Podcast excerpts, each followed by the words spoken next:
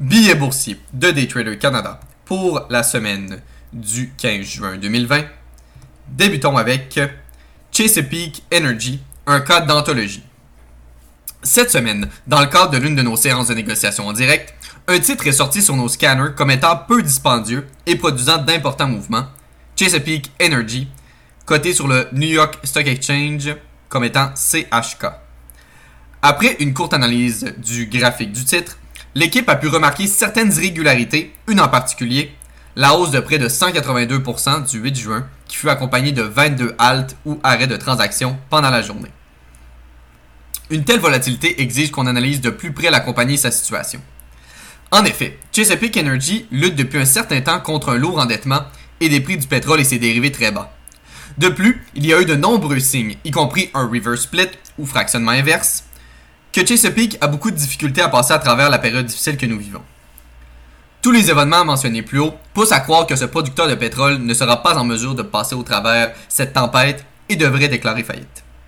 En effet, lundi dernier, l'entreprise de l'Oklahoma a manqué un paiement de la dette de 10 millions de dollars et est maintenant à quelques jours d'une intervention de ses créanciers. Le Wall Street Journal a annoncé que la société se prépare à déposer le dossier de mise en faillite dès lundi prochain. En ce qui concerne le négociant actif, particulièrement le négociant intra-séance, l'exemple de Chesapeake Energy démontre qu'il est important de connaître au minimum les titres que l'on transige. avoir uniquement regardé à travers les principaux gagnants de la journée ou les titres ayant le plus bougé, un négociant aurait pu être pris avec ses actions de Chesapeake Energy à travers les haltes et subir une importante perte autant à la hausse qu'à la baisse. Passons maintenant à Quicken Loans. Le plus grand prêteur hypothécaire américain prévoit une introduction en bourse. Quicken Loans, le plus grand prêteur hypothécaire aux États-Unis, prévoirait un premier appel public à l'épargne. L'entreprise, fondée et détenue par le milliardaire de Détroit Dan Gilbert, a récemment déposé un prospectus d'introduction en bourse. En effet, Quicken Loans travaille avec Morgan Stanley, Goldman Sachs, Crédit Suisse et JP Morgan pour gérer l'entrée en bourse. La valorisation ciblée est toujours sujette à discussion, mais elle est probablement de l'ordre de dizaines de milliards de dollars, a déclaré un analyste de CNBC. Cela impliquerait une introduction en bourse de plusieurs milliards de dollars, l'une des plus importantes, sinon la plus importante de 2020. De plus, si introduction en bourse il y a, il pourrait y avoir un fort momentum sur le titre, encouragé par la situation de prêt actuelle. En effet, le PDG de Quicken Loans, Jay Farner, a déclaré à CNBC que qu'en mars, avait été le plus grand mois de demandes hypothécaires de l'histoire de notre entreprise, près de 21 milliards de dollars de prix hypothécaires clôturés. Il a également déclaré que le prêteur estimait à près de 75 milliards de dollars de demandes de prêts hypothécaires au deuxième trimestre, contre près de 53 milliards de dollars au premier trimestre.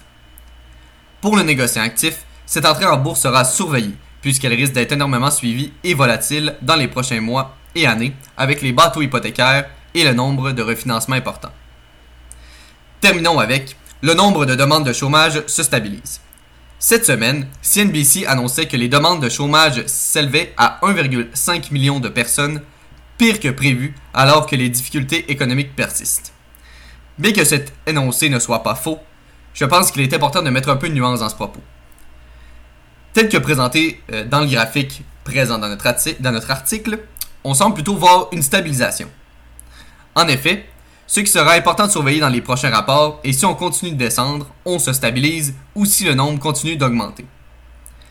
Les marchés ayant poursuivi leur hausse suite à la baisse du nombre de demandes de chômage, si on venait à se stabiliser, donc à rester au niveau actuel autour de 1,5 million par semaine, ou recommencer à monter, les marchés pourraient retomber assez rapidement. Il faut se rappeler qu'il ne faut jamais regarder le nombre en tant que tel, mais l'évolution par rapport à l'ancienne période et la tendance. Pour illustrer mon raisonnement, nous n'avons qu'à comparer à la crise du début des années 2000 qui dura de la fin de 2000 au premier trimestre de 2003. Tel qu'on peut voir encore une fois dans le graphique euh, présent dans le billet, bien que les marchés aient chuté lors de la hausse des demandes, on peut apercevoir que la stagnation des demandes qui a suivi n'a pas propulsé le S&P 500 à la hausse, mais bien à la baisse. Il faudra donc rester prudent face à un scénario similaire. En somme, bien que le passé ne soit jamais garant du futur, il sera important de surveiller l'évolution de cette donnée économique très importante.